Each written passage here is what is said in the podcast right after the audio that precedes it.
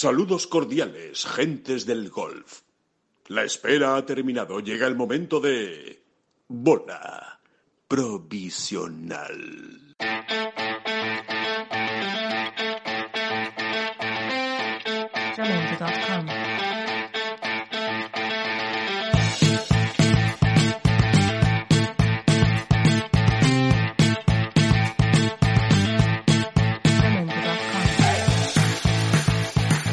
Hola, ¿qué tal a todos? Muy buenas, saludos y bienvenidos a una nueva bola provisional. Van ya unas cuantas, ya perdimos la cuenta de mucho, David, dejamos de, contarlas, pero, pero bueno, que algún día, algún día la retomaremos y volveremos a decir por cuál vamos, porque nos hace ilusión, oye, que ya son, que ya son muchas bolas provisionales, y en este caso, en el caso de la comunicación y de Ten Golf, es una buena noticia. En el campo en el caso del campo de golf, evidentemente es una horrible noticia que ustedes tienen muchas bolas provisionales. Pero aquí, desde luego, es bueno, eh, nos lo pasamos bien, eh, conocemos mejor a personas muy interesantes que están relacionadas con el mundo del golf, no solo golfistas, sino gente relacionada con la industria, equipos de trabajo, profesores, coach, caddies. Bueno, han ido pasando por aquí, yo creo que una representación importante de cada uno de los sectores y hoy vamos a tocar uno nuevo, uno nuevo que no habíamos tocado nunca, al menos directamente con un protagonista del sector. Sí que al final lo acabamos tocando cada vez que hablamos con un golfista profesional, que es el maravilloso y apasionante mundo de la mente del, deportista, de la cabeza, de, esa cabecita que eh, muchas veces juega malas pasadas y otras veces al revés, ¿no? Eh, son las que permiten llegar a las, a las victorias. Así que hoy vamos a hablar mucho de psicología y yo creo que nos lo vamos a pasar muy bien. Es un tema que le encanta a David Durán, con lo cual eh, no se lo pierdan porque estoy convencido de que la charla va a ser muy interesante. Ya nos espera el protagonista y en, en un minutito lo estamos presentando. David, ¿qué tal? ¿Cómo estás? Pues muy bien, muy bien, efectivamente. No solo me encanta a mí, yo creo que nos, nos encanta a todos los apasionados del deporte, porque realmente es un mundo intangible, ¿no? Vamos a decirlo así, ¿no? Aunque no esté exactamente bien dicho. Pero bueno, sí, sí, realmente ese mundo de los intangibles y que al final, según todos los grandes deportistas en prácticamente en cualquier actividad, eh, reconocen que eso, que la cabecita, ¿no? Esa cabecita bien ordenada, esa cabecita que te ayuda a pensar como debes en, en el momento oportuno, eh, es lo que define al campeón, lo, que define a los grandes campeones, quiero decir más bien. ¿no? Es, una línea muy clara que separa, a, vamos a decir, a los buenos de los excelentes y a los malos de los buenos también. Claro, eh, sí, sí, sí. va teniendo sus niveles, pero desde luego a, a, los grandes cracks de cualquier actividad deportiva de élite, eh, pues todos a su manera coinciden en este punto, ¿no? En tener una, una cabeza, vamos a decir, prodigiosa, ¿no? O, privilegiada.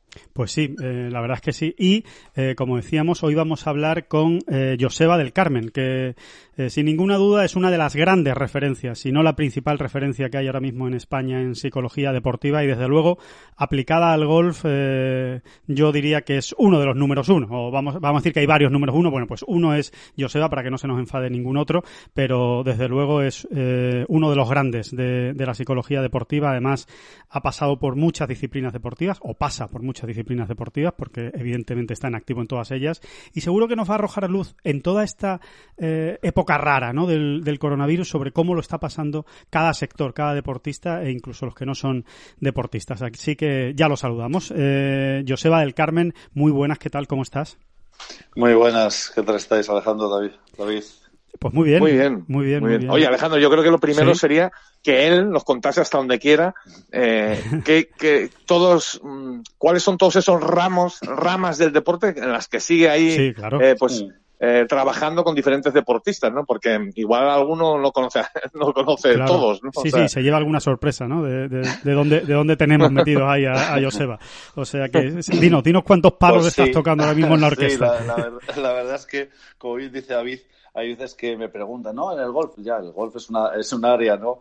Eh, entonces, bueno, hay, hay, diferentes áreas de deportes en los que trabajo, ¿no? eh, por supuesto, eh, comencé también, eh, junto con el golf, yo comencé en el, en el baloncesto y continúo con deportistas o sea, a, a, nivel individual ahora, ¿eh? No de equipo. Ahora mismo trabajo a nivel individual con jugadores de baloncesto. Trabajaste con Basconia, ¿no? En, los sí, con Basconia estuve cinco años trabajando con el primer equipo eh, y con diferentes, o sea, con el equipo y con los jugadores del, del primer equipo. Luego también estuve en el, de, trabajo en el, en el fútbol, sí, ¿vale? Trabajé en el Deportivo Alavés y ahora estoy con el Pito Abelardo en el Real Club Deportivo Español. Entonces eh, trabajo con él y trabajo también con el equipo. Luego trabajo también con, eh, a, nivel individual con deportistas, con futbolistas, con Mar Roca también, que esta casualidad también está en español, que fue una casualidad además que trabajase con él y a la, y a la vez fuese ahí a trabajar con el entrenador. Trabajo con tenis, con Pedro Martínez Portero, un, ranking octavo nacional y una joven promesa. Trabajo en MotoGP con Maverick Viñales y con todo su equipo. Entonces, al final también, bueno, pues eh, trabajo con él y con todo el equipo que, jefe mecánicos, coach de pista, pues todas las personas que le acompañan a Maverick. Y bueno, y luego con diferentes empresarios, eh, bueno, pues hay multinacionales que, que, bueno, pues que con las que llevo trabajando años y que, bueno, en estos momentos también requieren su, su atención, ¿no? Y por último, como ya bien vosotros sabéis, el tema que nos, que, que nos lleva al gol, ¿no? Que en el gol, pues bueno, creo que de siempre empecé, empecé hacía muchos años con, con John y bueno, hoy es el día que, pues bueno, ya tengo diferentes jugadores y, bueno, pues experiencia en ello.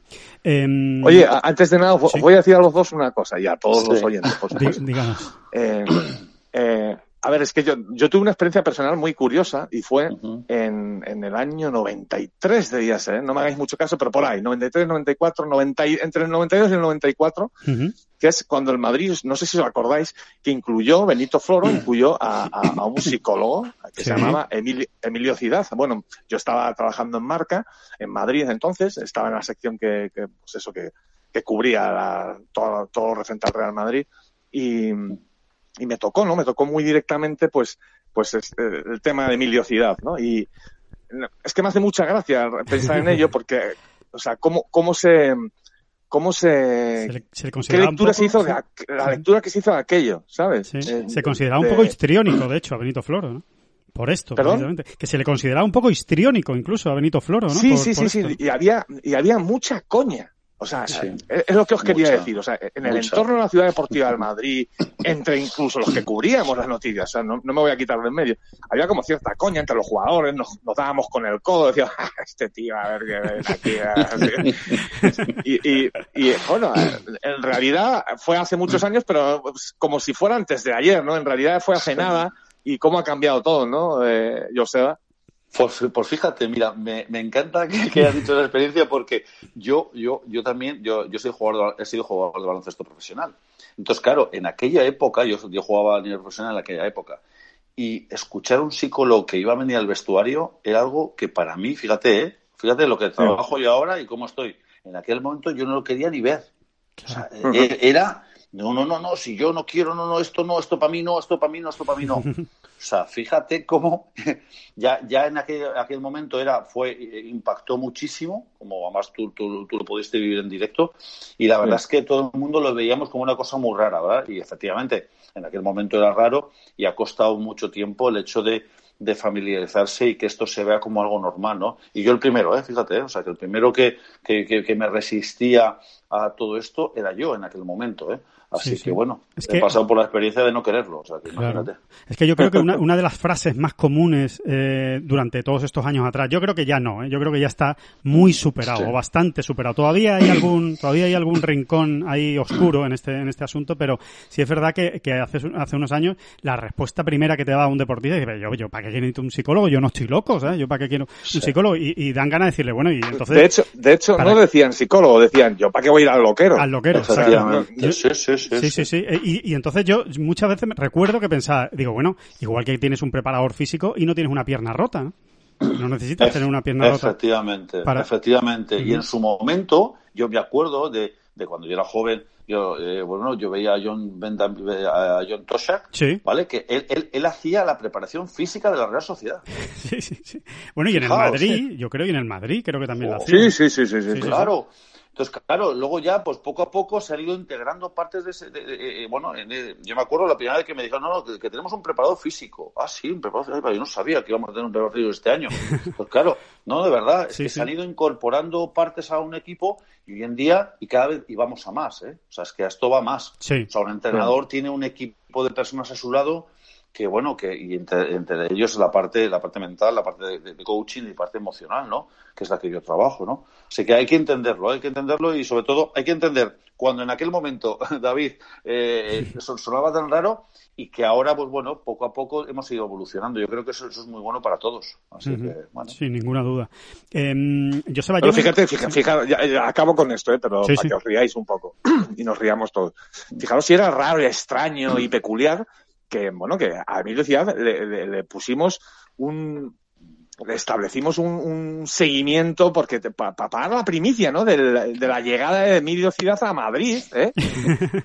sí, esperándolo en el aeropuerto, como si fuera ciudad, ¿no? Esperándolo en el aeropuerto, a la salida de la consulta, en su casa, este tío, a ver dónde está, pues parece que no sé qué, que no sé cuánto. Era como, como si hubiese, como si hubiésemos fichado, como si Madrid hubiese fichado a Cristiano Ronaldo, el mismo seguimiento, el mismo dispositivo que hacíamos en los periódicos y demás, qué tiempos aquellos, ¿verdad? Que ya no se hace. ya no se hace. Pero es, que. Eh, pues con, Emilio Ciudad, ¿no? Y fue tremendo, ¿no? Eh, aquello era cuando, cuando me topé, cuando asalté a Emilio Ciudad por primera vez en la calle, me acuerdo perfectamente. Eh, bueno, pues es que aquello era un, acontecimiento, ¿no? Realmente divertidísimo. Sí, sí, es que fue revolucionario, fue revolucionario, sin ninguna duda, eh, sobre todo en el mundo del fútbol, ¿no?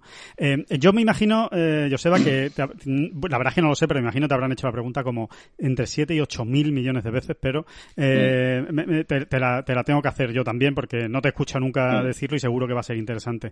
Eh, ¿Qué hace diferente al jugador de golf respecto a todos los demás que tocas? Porque ya que tocas tantos, eh, que no eres solo un, psicólogo, digamos, de, golf, ¿no? O un coach eh, de, golf, sino que tocas tantos deportes, ¿hay algo en lo que el golfista sea único, que no te encuentres en ningún otro, en ningún otro deportista? Yo, yo tengo que decirte que sí. ¿vale? Y sobre todo me gusta explicarlo porque, porque bueno, pues para que nadie, nadie, nadie lo mire, lo mire mal, ¿no? El jugador de golf, lo primero, eh, está solo. ¿Vale? Punto número uno, ¿vale? Porque no es lo mismo estar, eh, estar, solo que estar acompañado. Para acompañado al final, pues bueno, pues cuando uno está mal se puede apoyar a los demás. Cuando estás solo, eh, bueno, al final eres tú responsable de todo lo que pase. Aquí no le puedes echar la culpa a nadie de que el golpe no ha salido bien, ¿vale? Entonces, al final, lo primero es que estás solo. Lo segundo, que en este caso tenemos algo que está estático una bola está estática. Con lo cual, en algún momento hay que empezar, tiene que empezar el movimiento, ¿vale? En algún momento tienes que empezar a, la acción, ¿no? Entonces todo depende de ti, porque por ejemplo en un tenis, ¿vale? Que podría ser un poco el deporte más similar al golf en cuanto a la preparación eh, mental o interna. Eh, eh, claro, la pelota está en movimiento, ¿vale? Entonces tú automáticamente estamos en acción-reacción, ves dónde está el rival eh, eh, y juegas un poco también en base al rival. el jugador de golf juega con su bolita y no, sé no sabe dónde están los rivales. Fijaos, es que tú no ves al rival. Tú no vas al rival, no ves a nadie. Entonces al final estás jugando como contra el campo, contra ti, contra tus propios pensamientos constantemente y contra tus miedos. Entonces, claro, al final aquí no hay nadie, estás tú solo. Entonces, para mí es eh, el gol te pone, eh, te pone al límite en cada golpe. En cada golpe. O sea, entonces al final, por eso para mí es tan diferente y tan especial el golf. ¿Por qué? Porque es que de verdad saca, saca lo peor, o sea, entre comillas. ¿Vale? Te pone al límite y está constantemente poniéndote a prueba. No hay, no hay, no hay un segundo de descanso. ¿Vale? Entonces, claro, eso es lo que le hace tan, tan diferente al golf de que es que de verdad, cuando nos sale algo queremos volver a repetirlo y cuando no nos sale queremos, queremos volver a probar para que nos salga bien. Entonces, al final, es algo que es que de verdad el gol eh, saca, saca, mm, saca lo más interno de todos.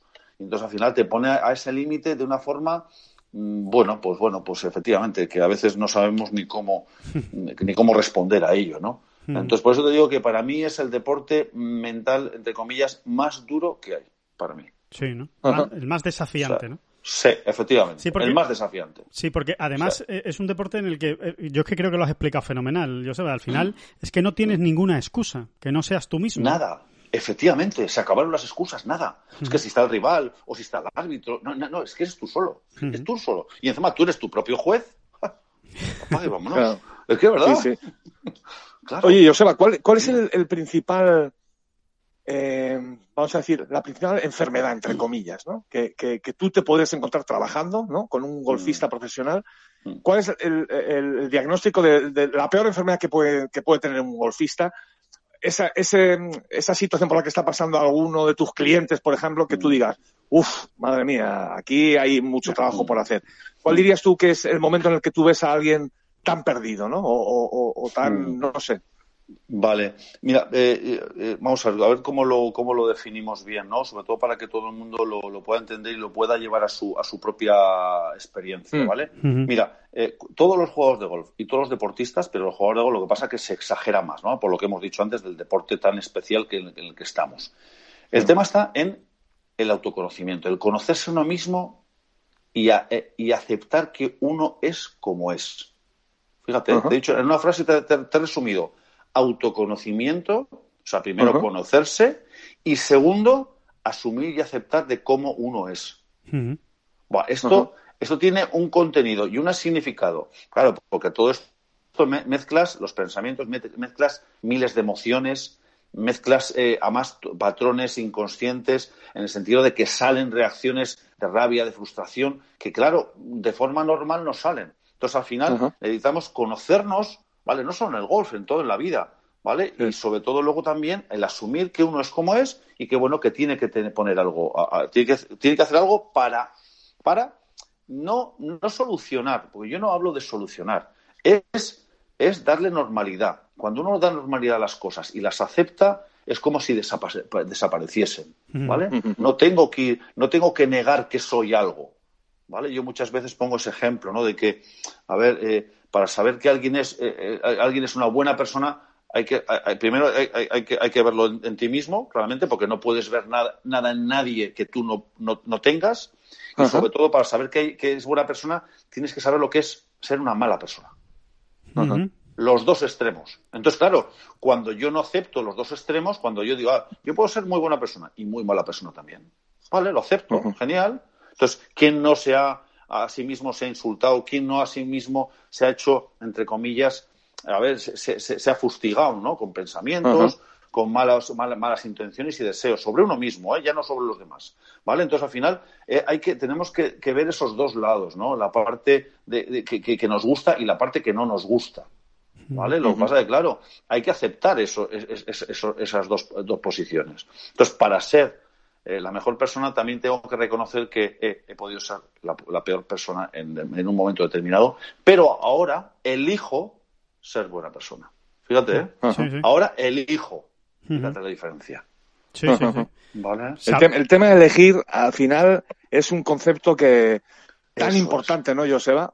O sea, que, tú puedes elegir el momento, la, manera en la que piensas, ¿no? Ese es, eh, a mí es lo que más me ha, intrigado siempre, ¿eh? de, todos estos temas que me encantan, ¿eh? cuando hablo con deportistas y demás, es esa capacidad de, elegir eh, cómo voy a pensar esta noche, ¿no? Que salgo a jugar un partido o que salgo a tal, ¿no? O cómo quiero ser, o cómo quiero ser. pues sí, claro, que es un paso más allá. Es que al final tú me estás hablando de que en tu trabajo, que todos lo asociamos pues, a una labor muy concreta con deportistas, al final eh, tú acabas siendo un poco también, eh, no sé cómo decirte, o sea, al final es, un trabajo muy vital, ¿no? O sea, claro, claro. Se dirige a la persona, no solo a la deportista. Que, está afectando a la vida, a la vida de, esas personas. ¿no? Sí, sí, es muy vital, muy humano. Es muy humano. Es, de la, es, de, es de, la, de la esencia humana. ¿Vale? ¿De qué? Pues porque al final juega una persona humana, no juega una máquina. Claro. ¿Vale? Entonces tiene que tomar decisiones, siente de una forma, eh, su experiencia en la vida ha sido de otra, entonces toma ciertas decisiones porque, pues bueno, pues por, la experiencia que ha tenido. Otro tomaría otra, pues ¿por qué? Pues porque ha vivido otras experiencias. Entonces al final, claro, y luego además, encima lo que nos importa lo que piensan los demás, que ya es otro factor que es tremendo, ¿no? O sea, todo el exterior, ¿entiendes? Todo lo que viene del exterior y que lo cogemos como propio, ¿no? Entonces al final, todo eso se produce de una forma, a una velocidad tal que claro, el, deportista en ese momento no es consciente de lo que le está pasando. ¿Vale? Él juega y reacciona y, siente y piensa y bueno, pues le, van saliendo los resultados y bueno, pues entonces al final, claro, pero parar y decir, ¿qué ha pasado aquí? Venga, va, vamos a verlo, vamos a preguntar. Claro, es incómodo, es incómodo Pues porque, bueno, no es fácil, no es fácil eh, asumir un poco quiénes somos y, bueno, y cómo somos, ¿no? Es lo más complicado. Eh, Joseba, una, una curiosidad. El... ¿Tú, ¿Tú qué crees que es más, entre comillas, enemigo del deportista? Si es que es enemigo del deportista, que igual me das la vuelta y me dices, mira, estás muy equivocado, Alejandro, al revés. Esto es lo que es una, una virtud. Pero yo, al menos viéndolo desde fuera, ¿tú qué crees que puede ser que puede influir peor en un, en un deportista a la hora de afrontar su competición? ¿El miedo eh, o la falta de humildad? Uh, vaya pregunta que me has hecho, ¿eh? ¿El miedo o la falta de humildad? es, que lo he pensado muchas veces, ¿sabes? Con, con, los deportistas que, que, a veces puede que hasta esté relacionado, ¿eh? eh el miedo y la falta de humildad. Mira, si tuviese que elegir una de las dos, ¿vale? Eh, elegiría la que hay, eh, la, la, que existe en el trasfondo de alguien que no es humilde, que es el miedo. Yo elegiría siempre el miedo. Claro. ¿Vale? Porque detrás de una persona que no es humilde está el miedo. ¿El miedo a qué? A, que le vea, a que le vean como es, a no ser como él quiere que le vean. Hay mucho miedo. Entonces, mm, el miedo es la base de todo. Y es más, el miedo lo vamos a sentir toda nuestra vida. Toda nuestra vida. Entonces, el miedo nos da muchísima información. Si ha hecho que sobrevivamos como especie, nos sigue informando de muchas cosas. Pero ya, claro, ya no es para sobrevivir, es porque necesitamos a ver, que, al final el poder es decir, depende de lo que yo diga ahora, vais a pensar de mí o no vais a pensar de mí. ¿Me entiendes? Eso, eso sería claro. Eh, el tener miedo yo de mí mismo, ¿no? Decir, fíjate, pues no. Temas también que hay que reconocer que uno tiene miedo. Lo más importante es reconocer que uno tiene miedo, fíjate. Vale, yo he estado, como bien sabéis, 14 años desactivando artefactos explosivos. Sí. ¿Vale? De miedo, de miedo a ti no, no te pueden hablar Y es algo con lo cual yo trabajé desde el primer momento, es decir, bueno, yo puedo morir y, el miedo es algo que está ahí siempre. Entonces, bueno, tengo que enfrentarme a ello, tengo que ir poco a poco, venga, un día un poquito y otro día, otro día, pero el tema es reconocerlo. O sea, imagináis, imaginaos que a vosotros os entran a robar todas las noches, pero no queréis mirar quién os roba. ¿Vale? Y entonces todas las noches os roban a la misma hora, a la una de la madrugada. Claro, tú tienes un miedo tremendo, pero no quieres mirarlo. El tema está en decir, ah, espera, ¿quién es el que me está entrando a robar en casa? Ah, vale, perfecto. Entonces ya cuando estás, cuando ya sabes quién es el que te ha venido a, robar a casa, automáticamente cuando estás en la cama diciendo, ah, ah, ya, ya, sé quién es, que es fulanito que viene a robarme, vale. Pero ya, ya lo reconoces, ya, ya el miedo desaparece, baja, cuando reconoces que tienes ese miedo, ¿vale? Lo que pasa es que, claro, esto es un proceso y un entrenamiento, ¿vale? Son, son años de entrenamiento, de, enfrentarse a situaciones y de, bueno, pues de poco a poco y generar estrategias, ¿vale? Y a mí me gusta mucho hablar de estrategias, de cómo tú te has enfrentado en tu vida a situaciones de estas. Entonces, claro, usa las estrategias que te han funcionado bien en tu vida, úsalas. O sea, es, que, es que al final ese autoconocimiento del que os decía antes es decir, oye, pues ¿qué te, cómo, cómo, ¿cómo te ha funcionado la vida en, otros, en, otras áreas? Así, pues aplícalo, aplícalo. No, pues entonces copia de los que les va bien. Otra cosa que me encanta. Claro. Copiar. Si a alguien le va bien, oye, ¿tú qué haces esto? Ah, a copiarlo. Claro, ¿por qué no? Hay que, ser, hay que ser un hacker en este aspecto. claro. Qué buena, definición. Sí, sí, sí. sí, claro. Hay que copiar a la gente que le va bien. Joder, porque por, algo le irá bien, ¿no? Entonces yo siempre, en ese aspecto, digo, oye, pues mira, que te va muy bien, pues yo también quiero copiarlo. Lo voy a hacer yo. Claramente no lo haré como tú, pero lo, voy a integrar dentro de mí, de mi forma de, ser y de, y, y de cómo me enfrento a las cosas, qué estrategia, ¿vale? Cómo me enfrento a, cada situación en mi vida. Oye, ahora, ahora en, el confinamiento eh, eh, echaba humo tu teléfono, ¿no? Realmente, porque en, época de incertidumbre, una incertidumbre añadida, absurda, digámoslo así, eh, absolutamente nueva, claro, todos aquellos con los que trabajas, pues necesitaban más respuestas, quizás, ¿no? Sí, al final, pues bueno, pues la verdad es que sí, ha quemado pero también es súper gratificante, ¿no? Pues porque es, un momento, es un momento de gran intensidad en todo lo que pasa, de mucha intensidad en las emociones de lo que se está sintiendo y de lo que está pasando, ¿vale? Entonces, al final, son situaciones eh, fuera de lo común, son como crisis eh, existenciales, ¿no? Entonces, las personas quieren dar respuesta a esas preguntas y las tienen que dar a ellos mismos. Yo no les doy la, la respuesta. Yo lo que hago, lo que, lo, que quiero es que ellos busquen la suya, ¿no? Claro, Pero a través de preguntas pues bueno, pues voy, voy haciendo que ellos vayan viendo, eh, pues bueno, y, vayan dando esas respuestas, ¿no? Y sobre todo pues porque ahora mismo con la incertidumbre es un momento para todos, ¿eh? Para ellos y para mí, ¿eh? O sea, que aquí nadie se escapa. Claro. Yo también, ¿eh? O sea, yo también he pasado mis días malos y he tenido que, saber qué pasaba y que cómo me, y por qué sentía tanta, eh, tanta frustración y tanta impotencia. Y bueno, lo tengo que resolver yo también conmigo mismo, ¿vale? Entonces, ha sido una, es una temporada muy rica en aprendizajes. El tema es realmente aprovechar esta, esta época. Eso es lo mejor.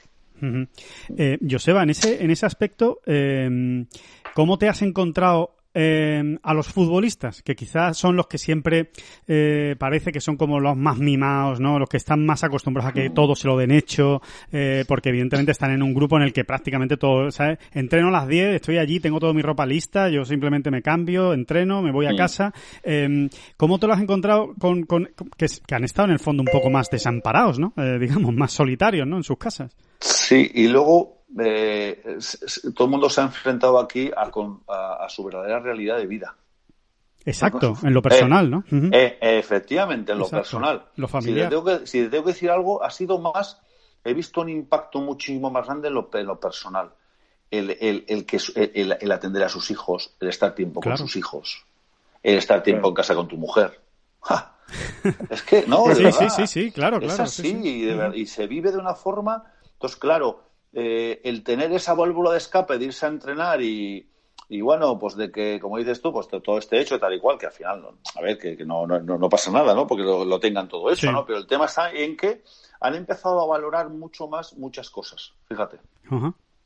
Entonces, a mí, me, a mí me alegra eso, el hecho de que, de que hayan visto que tienen que empezar a valorar cada cosa de la que hagan, cada entrenamiento. ¿Tú, ¿Tú, crees que, que, ha habido una maduración, por decirlo de alguna manera, con todo este proceso? En el, eh, también en, todo, en, el, en la gente en general, ¿eh? pero, pero en los deportistas en particular.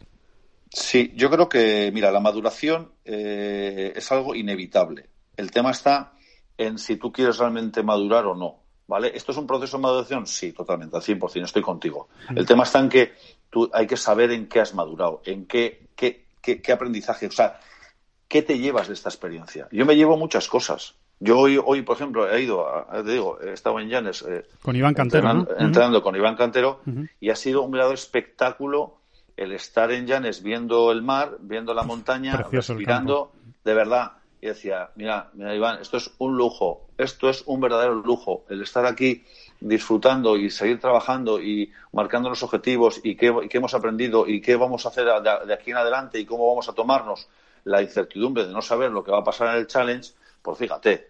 Pero estamos aquí disfrutando como nunca. Entonces, claro, eso, ojo, eso es para mí es, es vivir el, presente al 100%. Entonces, claro, es disfrutar de lo que tenemos, que muchas veces no nos damos cuenta de, lo que tenemos. Entonces, mm, esa es la, eso es lo importante en nuestras vidas, ¿no? El vivir lo que estamos viviendo en cada momento. Exacto. Completamente. Y, Oye, eh, Joseba, creo que es inevitable preguntarte por John Ram, ¿no? Porque si algo hemos destacado todos, eh, bueno, de, todas las virtudes que le adornan, ¿no? Es eh, esa fortaleza mental, ¿no? Esa capacidad que tiene él de, pues, de, resetear, quizá, o de, no sé, que nos explicases tú un poco, mm, que nos hicieses un poco así una radiografía hasta donde puedas, ¿no? De, cómo está ordenada la cabeza de John, ¿no? Mira, si tengo que contar algo rap, eh, lo, primero que me sale ahora mismo de John es que, mira, tuvo clarísimo que tenía que trabajar su parte interior desde el primer día que, eh, yo volví, a su vida, entre comillas, porque yo le conocí cuando con 12 años en la Rabea, y cuando yo ya le, llamé y, le dije, oye, mira, estoy trabajando esto, si algún día quieres charlamos, me dijo, no, por supuesto que vamos. Desde ese primer día, eh, yo solo he, visto lo que él quería conocerse a sí mismo y tenía clarísimo que tenía que trabajar la parte mental, emocional, para llegar a ser el mejor del mundo. O sea, la claridad con la que él siempre ha, dicho, no, no, yo esto sí, claro, yo lo trabajo, claro, perfecto, y esto, y además vosotros lo conocéis, es súper abierto, lo cuenta. Sí. Fijaos, ¿eh? yo, yo, yo hay veces que me he sorprendido y digo, y lo ha contado. ¿Por qué? Pues porque es sincero es sincero y no pasa nada y lo cuenta como algo con naturalidad. Entonces a mí me alucina y me encanta eso, de que hace que de las cosas muy complicadas las hace muy naturales, muy sencillas. Entonces, pero todo eso que lo hace como persona, luego lo hace como jugador. ¿Vale? Entonces, claro, él sigue aprendiendo y sigue eh, queriendo eh, ser mejor persona y sigue queriendo conocerse más. Entonces, al final es, es continuo, o sea, es un hábito, es algo de querer ser el mejor en todo momento. Yo, yo eh, muchas veces pongo un ejemplo, ¿no? De que muchas veces buscamos la perfección, ¿vale? En, hacer las cosas, ¿no? Pero dentro de cada uno de nosotros, y en eso John es una auténtica pasada, es el, buscar la excelencia, ser excelente en cada momento. Esto ya no tiene que ver con, la, con ser perfecto o no, o con hacer un, eh, hacer un resultado o hacer un verde, no, es con ser excelente, con ser excelente en todo momento. Y eso lleva un aprendizaje. ¿Vale? Porque tiene que ver con, lo que va dentro de cada uno, ¿no? Entonces, al final, yo en, ese aspecto es un maestro, es una imagen increíble. ¿De qué? De querer ser mejor cada día. De querer ser mejor cada día. Entonces, para mí, si tengo que decir algo, para mí ha sido eso, de que siempre ha querido ser el mejor, por eso llegará a ser el mejor. O sea, por eso yo no tengo ninguna duda, nunca he tenido ninguna duda de que llegará a ser el mejor. Oye, eh, Joseba, sin meternos quizá en, laberintos existenciales o, o, yo qué sé, o antropológicos incluso. Eh, pero claro, hemos ha salido ya aquí en, la conversación el tema de ser buena persona, ¿no? Sí. Y es un tema en el fondo delicado, espinoso, porque ¿quién marca qué es buena persona? Claro, a, lo largo de la, de hecho, no sé, hay veces que, que, que, quien, hay quien mira más a las religiones, que son los que nos lo explican, y quien mira más a otro tipo mm. de teorías. Mm. Defínenos para ti qué es en esencia, más o menos ser buena persona, o a que tú tiendes cuando trabajas con, pues, con tus deportistas, ¿no? ¿Qué sería ser buena persona? Vale. Es una grandísima pregunta, David. Me, está súper bien esa pregunta, sobre todo porque todo el mundo tenemos que buscar esa, esa, esa respuesta a esa pregunta, ¿vale? Entonces, yo, la mía, yo te voy a dar la mía y desde dónde yo trabajo, ¿no? Para mí, una buena persona es una persona, lo primero, eh, eh, que, que, se siente eh, en paz, fíjate, en paz con todo lo que dice y hace. En paz. Ajá. Fíjate, ¿eh? o sea que, que lo que hace es, lo hace desde el corazón, desde lo más profundo de él, independientemente del resultado. Fíjate, ¿eh? porque puede que para otros lo que he hecho sea de mala persona, pero es que en ese momento era lo que a mí yo eh, era lo que yo podía hacer, lo que yo entre comillas sabía hacer. Yo a veces suelo decir que hay veces que no, no podemos no hacer algo. Fíjate, ¿eh? No podemos no hacer. ¿Por qué? Porque yo necesito ser, eh, hacer algo mal para eh, entender que es bueno para mí. Claro. ¿Cuántas veces a nosotros nos han dicho algo? Nosotros no, no aprendemos por lo que nos dicen. No, aprendemos por lo que nos dicen, de verdad. Es difícil. No aprendemos. ¿Aprendemos de qué? De mi propia experiencia. Yo, yo he tenido que equivocarme para aprender. Por mucho que mis padres me hubiesen dicho, ves, ya te dije yo qué tal. Eso, no me lo digas, no. Déjame aprendérmelo a mí y ya lo aprenderé yo. ¿Vale? Entonces, al final, eh, ser buena persona es, dar sentido a, lo que yo hago, ¿vale? Y saber con qué intención hago las cosas. Yo para qué las hago, ¿vale? Hago, hago eh, lo, que yo te digo a ti o lo que yo te puedo hacer a ti, David, por ejemplo, es lo que yo me haría a mí mismo. Esa es la respuesta. Claro. Y automáticamente lo hago o no lo hago. Ser benevolente. Yo hablo de benevolencia. ¿Vale? ¿De qué? De ser benevolente, de tratar a los demás como me gustaría que me tratasen a mí. ¿Vale? Entonces, yo voy con esa línea. ¿Vale? ¿De qué? de, la paz interior con todo lo que uno, que uno, que uno dice, siente y actúa, que sería un poco la coherencia, ser coherente, y lo otro, pues bueno, pues con, con ser benevolente, con, con, con, ayudar a los demás como, como me gustaría que me ayudasen a mí. No está mal, ¿eh? No está mal ahí como, como concepto, ¿eh? Me parece muy, muy interesante, ¿eh? Me parece muy interesante. Es algo, en, es, algo en lo que explorar, desde luego. Sí, yo recomiendo que todo el que escuche el podcast después se tire una horita tranquilo en su casa pensando en todo esto, ¿eh? Porque yo creo que va a ser interesante. Sí. Eh, y, en, eh, todavía te encuentras con... Hablo fundamentalmente del trabajo cuando, cuando trabajas con equipos, ¿no? Eh, porque lógicamente si, si, trabajas con alguien individualmente es porque él, ha acudido a ti, ¿no? O sea, él quiere tus servicios. Pero cuando trabajas con equipos, todavía te encuentras mm, mucha cerrazón, te encuentras a mucha gente que no cree que, mira, a mí déjame en paz. Eh, todavía habrá, supongo, ¿no? Muchos casos. Por supuesto, o algunos. Por supuesto, y están en su derecho. Y es más, yo fui el primero que, ya, os he contado, que en su momento no quería ni ver, o sea, no quería un psicólogo en mi equipo, pero bueno, ni en pintura. Y fíjate ahora lo que, lo que hago, ¿vale? O sea, entonces al final eh, eh, hay que entenderle por qué, porque cada uno tiene un proceso y cada uno, y sobre todo porque el coaching o, el, eh, o, ese tipo de trabajos no es para todo el mundo. Todo el mundo no tiene por qué hacerlo de esta forma.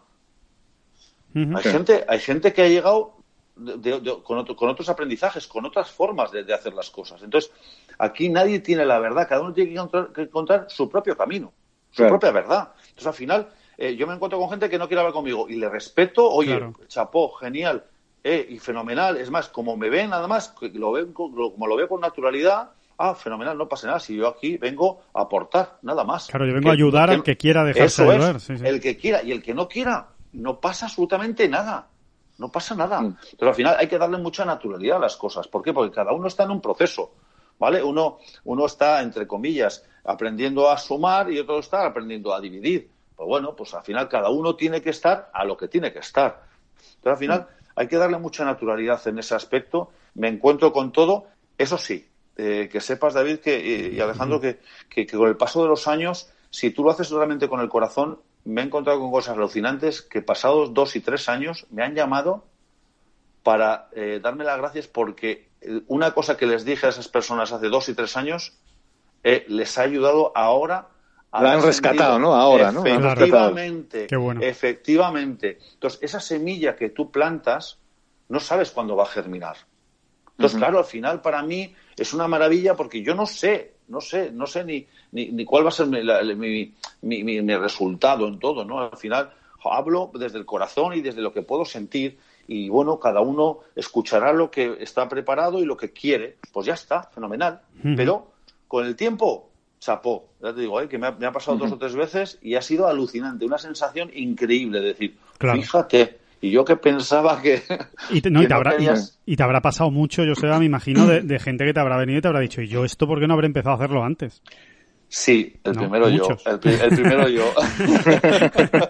claro, claro, ya me imagino, ya me imagino. El primero yo. Pero bueno, eh, todo nace, todo, todo empieza cuando tiene que empezar. O sea, mm, eh, siempre. Este, tenemos que estar preparados para, para ese comienzo. Tenemos que hartarnos, tenemos que experimentar todo y decir, ahora es cuando quiero cambiar. Por eso la gente hay que dejarla que experimente y que cambie cuando quiera cambiar. Entonces, al final hay que, hay que darle naturalidad. Por eso digo que, que al final cada persona tiene, es un mundo, cada persona tiene su camino y lo único que hay que es aportarle cosas. Nada más. Oye, Joseba, visto desde fuera y, o sea, con tus conocimientos y demás, eh, ¿qué análisis me harías de Rafa Nadal, ¿no? que es otro de esos deportistas mega cracks que, que bueno, del que siempre se destaca también eso, ¿no? La, bueno, la cabeza de granito que tiene, ¿no? Y, y visto desde fuera, ¿no? ¿Tú qué, análisis nos harías de él? Para mí, hombre, pues Rafa Nadal, eh, para mí es el mayor ejemplo, mayor ejemplo eh, que tenemos de deportista y de persona y sobre todo, pues, viendo un poco también toda la carrera, ¿vale? Yo yo creo que es el mejor ejemplo del deporte español. Para mí es el mayor deportista de, la historia en España. ¿Vale? Es un ejemplo en todo lo que hace, en todo lo que hace, en todo lo que dice. Por supuesto que, a ver, mm, a ver, no es perfecto, más tampoco quiero que sea perfecto, en el sentido de que ni él pues, pretende ¿eh? ni él pretende, ¿eh? por, eso te lo digo o sea yo sé que no es perfecto y es más yo quiero que no sea perfecto porque así me puedo identificar a él Claro, totalmente. Porque yo no soy perfecto, ¿no? Entonces yo, desde mi imperfección, quiero, quiero, quiero parecerme a él. Es, es, un, es una sabiduría andante. Fíjate. Es un tío. O sea, tú eres, tú eres como yo, de los que piensan que a ver si se presenta a las elecciones, ¿no? ¿Alguna? Ojalá. sí, ya, ya, no lo, ya, no, ya, no lo, digo por nada, es solamente por sentido común. Necesitamos a gente con sentido común liderándonos, ¿no? Liderándonos. Sentido común, muy bien. Es que para mí lo más importante es el sentido común. Lo más importante, sentido común. Y entonces, en ese aspecto, lleva muchos años eh, entrenando ese sentido común y a él le sale como natural. Totalmente. habla y parece como que, y es que está dando una, lección de sabiduría, pero tremenda. Pero además vividas, experiencial. No es algo que ha leído, no sé si me entiendes. A mí, a mí, eh, lo he leído y me lo han dicho, me lo han contado. No, no, no, esto es mía. Yo he vivido esto y yo vivo así, así, así. Le corre por las venas. Claro, está integrado, está integrado en él, ¿no? Sí, Por eso para mí es, es bueno, es, eh, es muy grande, hay que escucharle muy bien, hay que aprender mucho de él y bueno, es un ejemplo para, para todos los niños y para todas las, eh, las personas de este país, la verdad. Oye, me voy a ir yo a otro, a, a, otro extremo, creo, bueno, no sé si extremo, pero otro, aprovechando que te encanta el, bueno, el baloncesto, no es que te encante, es que te has dedicado a, ello y que me imagino que, que seguirás muy pendiente del baloncesto y, y, y, quiero creer que como casi todo el mundo, en el mundo, no solo en España, sino en todo el mundo, habrás visto la, la serie de, de Last Dance de, de Michael Jordan y de Chicago Bulls. No sé si lo habrás visto o por lo menos te ha llegado algo. No, no, no, no, he perdido un minuto en verlo. O sea, lo he visto todo, porque yo soy un amante de Michael Jordan de, toda mi vida. Claro, me imagino. Pues quería preguntarte por Michael Jordan, precisamente, ¿no? Porque sale una imagen de él que uno ya no sabe si, si pensar, que era, que era un, que era un tirano espantoso con el que no había quien conviviera en un vestuario. O si en el fondo lo que era un líder innato y que arrastraba con todo su poderío. Si lo que le tienen es respeto, le tienen miedo, le tienen cariño, no sé, ¿cómo, cómo, mm. lo, cómo lo ves tú como, como experto en esta materia? Mira, yo creo que le ven como, todo, como cada uno quiere verle, ¿vale? Eso para empezar. Pero yo creo que es todo lo que tú has dicho, lo es. Es un tirano, es un líder. Eh, eh, en los entrenamientos, pues yo sé que apretaba mucho a, sus compañeros, muchísimo. Pero eh, él, exige, él exige a los demás como él se exigía a sí mismo. Fíjate, ¿eh? eso es importante. Se ponía de ejemplo. Eso, es importante. Eh, yo soy un ejemplo. Yo no te voy a pedir nada a ti que no me pida a mí. Solo para empezar. Eh, yo quiero ser el mejor del mundo y quiero hacer historia. Con lo cual, necesito que la gente que esté a su lado, a mi lado, dé el 100, no, el 150%. Mm. ¿Por qué será que todos los jugadores que juegan con él son mejores jugadores? ¿Por qué? Fíjate, ¿eh? Sí, sí, sí. Al final es así. Eh, eh, ¿quién, es, ¿Quién ha hecho que Pippen sea lo que ha sido Rodman o, eh, incluso, fíjate, el entrenador de, Steve Golden State, Steve, Kerr, ¿vale? Fíjate, era un base John Paxson. John Paxson, fíjate, a mí me encantaba John Paxson, por ejemplo, ¿vale? O sea, era alucinante. Entonces, esa gente, si, si no tuviesen tenido una persona ahí que les hubiese exigido y que les hubiese llevado a ese límite, igual no, no hubiesen conseguido lo que han conseguido, ¿vale? Entonces, al final tenemos que verlo todo con, con, una mirada global, ¿vale? Que decir, venga, hay que exigir, sí, hay que ser tirano. Pues igual sí, porque para ciertos egos y para, y para despertar a veces la pereza, necesitas tirar de personas, ¿vale? Y en ese momento, pues bueno, igual, pues no era lo más adecuado, pues bueno, pero eh, él era lo que sentía y él además es lo que a él le salía. Entonces, al final, él, él, perseguía un objetivo. Entonces, él era, ese era su objetivo pues vale, como muchas personas eh, perseguimos objetivos. Entonces, al final, las formas, bueno, las formas fuera de contexto es muy fácil verlas, ¿vale? Hay que estar dentro, hay que sentirlo. Entonces, yo, en ese aspecto, eh, de verdad, que sea tirano, sí, sí, puede ser tirano, no hay ningún problema, pero también es exigente. También, y todos, y todos han conseguido, estando con él, seis, seis anillos. ¿vale? A ver, hay que verlo todo con globalidad, ¿vale? Rodman, fíjate, Rodman estuvo, eh, eh, estuvo primero en, Detroit eh, y parecía que tenía el, super equipazo, luego fue a Chicago y fíjate, una persona como Rodman, con una persona tan alucinante, ¿vale? Era capaz de, centrarse en qué? En trabajar para, para Michael Jordan. Sí, sí, sí. Mm. Y él dice, él, él, dice que además que él desarrolló todo su mejor juego en esa época en Chicago, pero siendo él mismo. Fíjate, ¿eh? Siendo él mismo. Él se iba, se iba de juerga para aquí, para allá. Y luego tenía un entrenador que era un mago. O sea, Phil Jackson era... era la, es la clave, es la piedra angular. Es la clave, es el equilibrio puro. Es, es, una de las personas más zen que he podido ver. Y sobre todo porque tengo, eh, eh, eh trabajo con jugadores que han estado a sus órdenes, ¿vale? Y me decía, Joseba, es que encima nos hablaba y nos hacía meditar y nos cerraba los ojos y venga, ahora a meditar todo. O sea, era, era tremendo, tremendo cómo hacía que todo el equipo tuviese una misma energía. Exacto. Y un mismo objetivo y una misma idea. Ah, sí, sí, sí. Efectivamente. Hay, otra historia apasionante en los últimos años que supongo que le habrá dado mil vueltas, Joseba, que es la de Tiger, ¿no? Eh, eh, este nuevo Tiger, ¿no? Me encanta este nuevo Tiger. Fíjate que yo al anterior, digamos, antes de, no es que no lo tragara, le admiraba profundamente por, por, sus éxitos deportivos, pero, por nada más, pero por nada más, ¿no?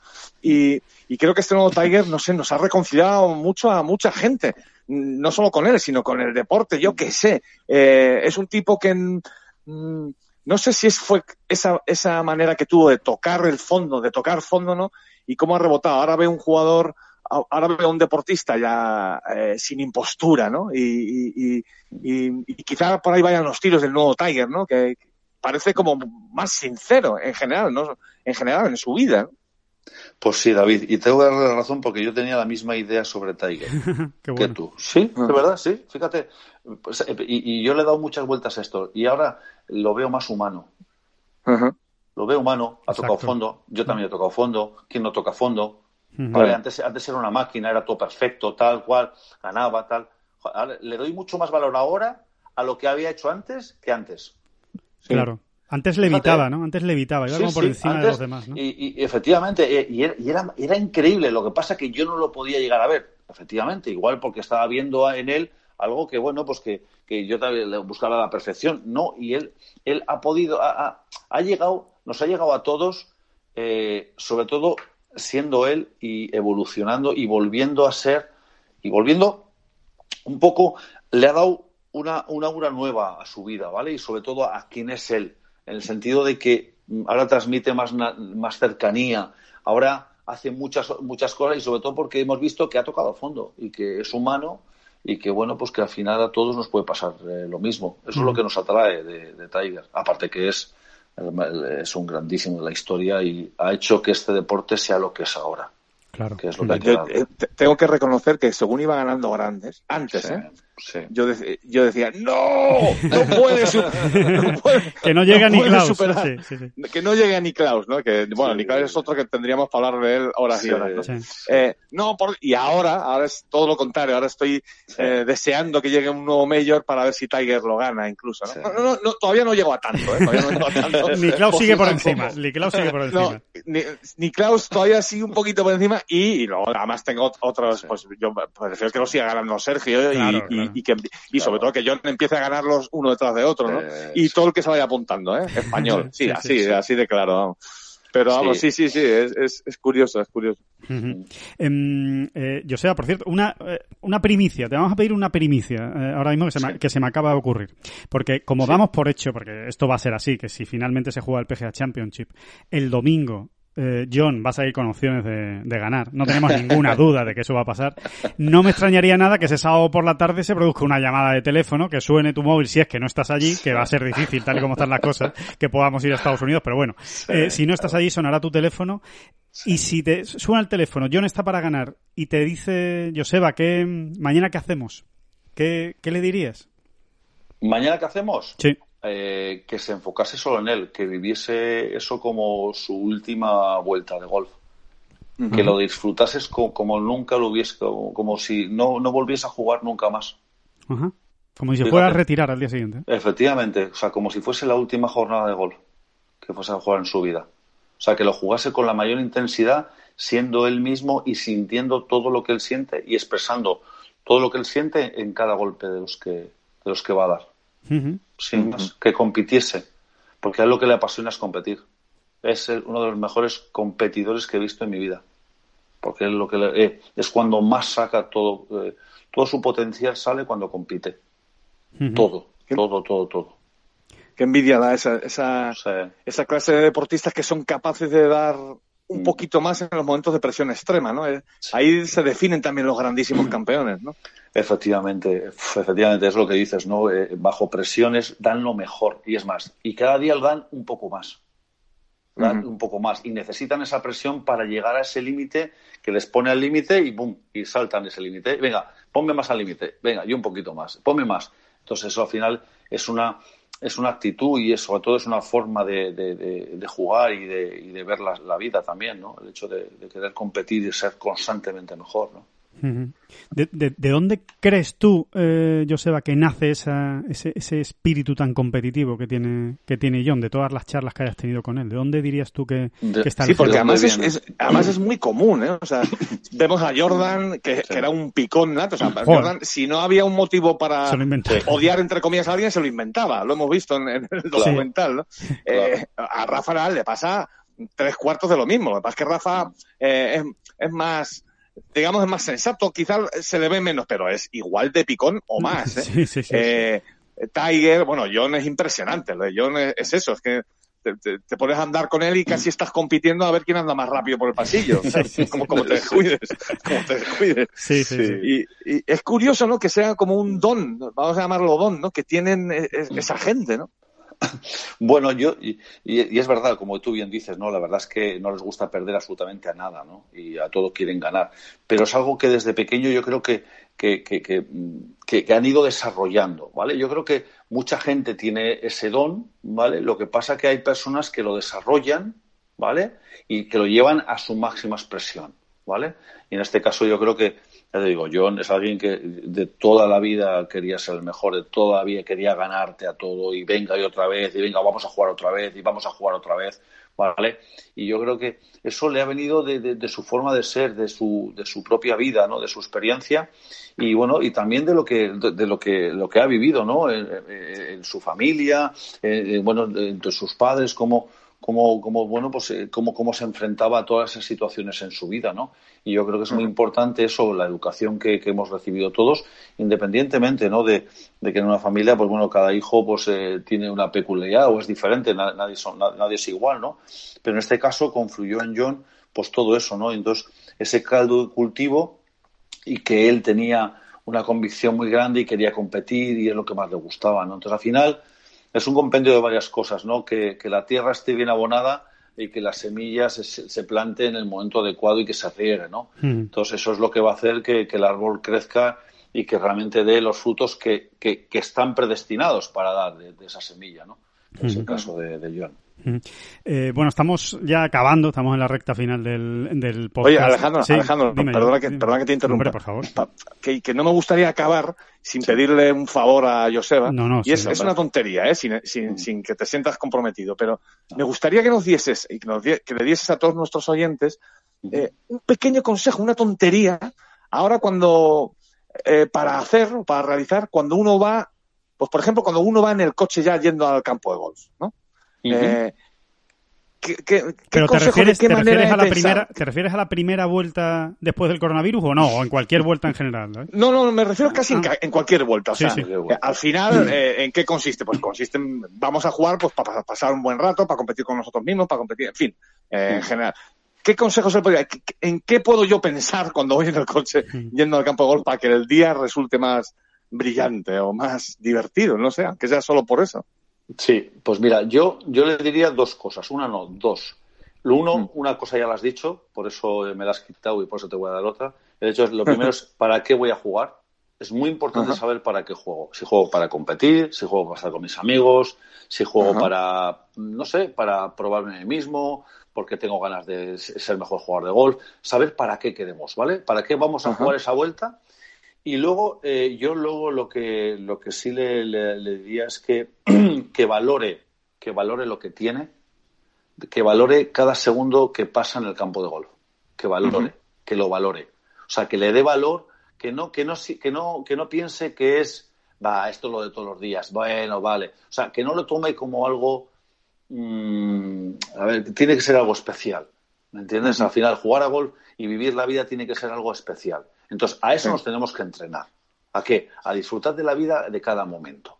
Entonces, para mí es, eh, es lo que me impulsa a, jugar, ¿vale? Y es lo que yo hago. Cuando yo voy a, jugar a golf, que he jugado eh, varias vueltas, eh, la semana pasada hice varias vueltas, ya te digo, mi objetivo cuál era? Iba a estar con un amigo, fíjate, iba a pasear con un amigo, a charlar con él, porque llevaba sin verle en el, todo el confinamiento ¿eh? Y, es verdad, además, me, de verdad, porque es que eh, me, emocionaba volver a estar con él y charlar y, me daba igual el golpe que había dado, fíjate. ¿eh? Y hice, en nueve ellos hice una más. ¿vale? Iba súper bien. Y, pero ¿por qué? Porque iba disfrutando, iba disfrutando de estar con, uno de mis mejores amigos. Fíjate, ¿vale? Pero porque yo, aquel, aquella vuelta, ¿para qué era? Para estar con él, no era para jugar. ¿Vale? Entonces, para mí así fue eh, brutal. fue, tremendo. Entonces, el saber para qué vamos a comer, voy a competir, ¿vale? Pues entonces tendremos que, saber cuáles son las reglas de la competición, ¿no? Pero en este caso, que yo iba a, jugar con mi amigo, al final iba a estar con él para escucharle qué tal, para reírnos y recordar cosas. y, al final es lo que me hace feliz, ¿no? El estar con un amigo y pasar, y pasar un rato con él. Qué bueno. Qué, dos buenos consejos, Joseba. De verdad. Sí, sí, te voy a decir que me ha encantado. ¿eh? Me, ha encantado. No, no, me ha encantado la, parte esta ¿Para de. qué vas a jugar? Sí, sí, sí. De, ¿Para qué? ¿Para qué voy a jugar hoy? Pues voy a jugar, hoy voy a jugar para machacar a Alejandro. Claro, pues, no, no, claro, claro. y ya está. Claro, Sí, sí, sí, es verdad, que, que, que, que, que, no me, que no me pille luego con la guardia bajada. No, no, que lo que quiero es machacar a este tío hoy. Exacto, exacto, exacto. Y otro, y otro día no, otro día las tregua. claro, ¿eh? otro día vamos, es la excusa para comer después. Y, sí, efectivamente, de verdad, es que, eh, oye, pues voy a, voy a ganarte, efectivamente, pues vas a competir y está muy bien que, que tengas claro. Entonces, al final, es a lo que estás. Es que al final es como es, enfocarme, ¿no? Es, esta es la intención. ¿Con qué intención voy a jugar hoy? Realmente interesante. Eh, estamos ya la última de verdad, Joseba, y, te dejamos tranquilo, eh, pero no, no, me quiero quedar con, la, con las ganas de preguntarte por, yo creo que el jugador español con, con, una, con una actitud menos española y, y, más extraordinaria, por lo menos desde mi punto de vista, en el campo de golf, que además trabaja también contigo y que es Adri Arnaus y que no deja de ser eh, otro de los grandes proyectos que hay en el, en el golf español y que yo creo que muy prontito, muy prontito lo vamos a ver arriba del todo. Eh, quiero preguntarte precisamente por esa actitud que a mí es lo que más me asombra de, de Arnaus. ¿Cómo se mueve en el campo? ¿Cómo anda por el campo? ¿Cómo, eh, lo hemos comentado muchas veces. A mí me da la sensación de que me recuerda mucho a Indurain, eh, que tú lo veías en la tele y no sabías si, si le había dado una pájara, si iba a ganar, si iba a ganar por ocho minutos, pues con, con Arnaus es lo mismo, lo ves y no sabes si acaba de hacer un eagle o si acaba de hacer un doble bogey.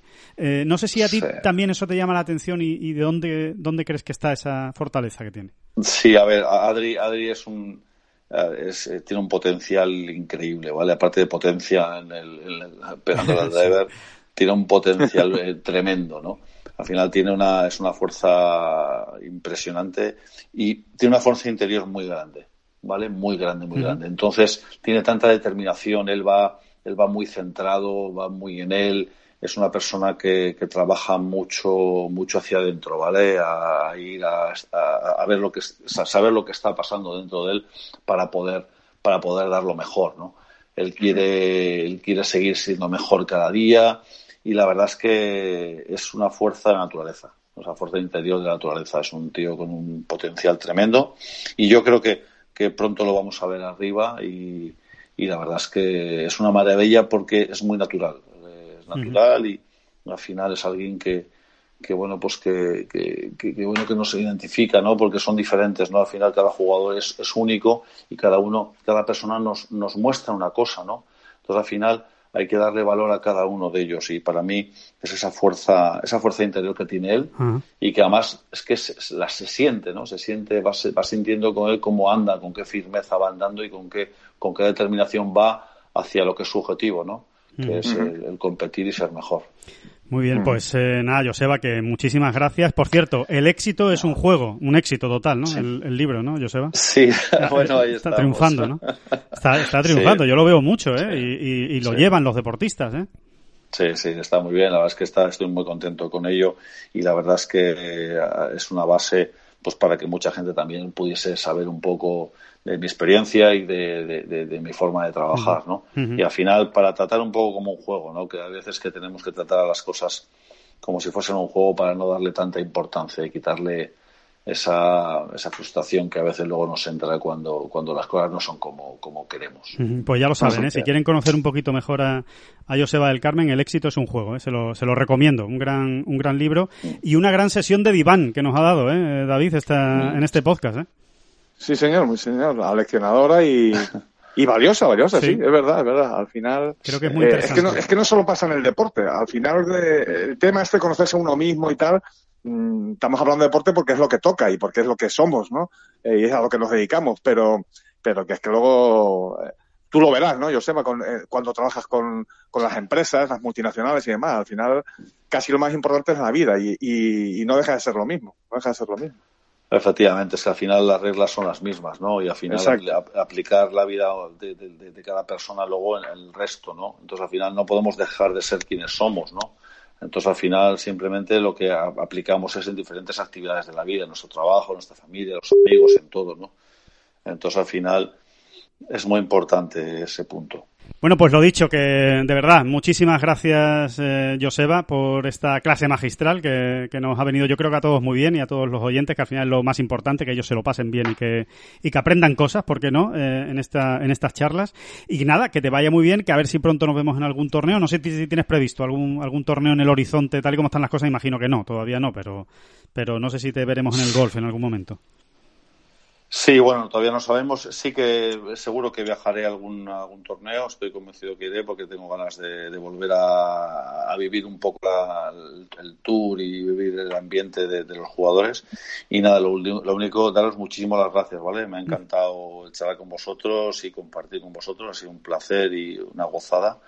Así que nos doy muchísimas las gracias y, seguro que nos vamos a encontrar por ahí. Gracias a la Gozada, la gozada ha sido nuestra, evidentemente. Sin, sin ninguna duda. Bueno, pues eh, muchas gracias, José, muchas gracias, David, y muchas gracias sobre todo a todos los oyentes que cada semana están con nosotros en cada podcast, cada podcast, cada dos días. Dentro de dos días volveremos a estar con un nuevo podcast y, y nada, y nos volveremos y seguiremos escuchando, hablando de golf y hablando de cosas. Así que muchísimas gracias y nos vemos en bola provisional dentro de dos días. Un saludo.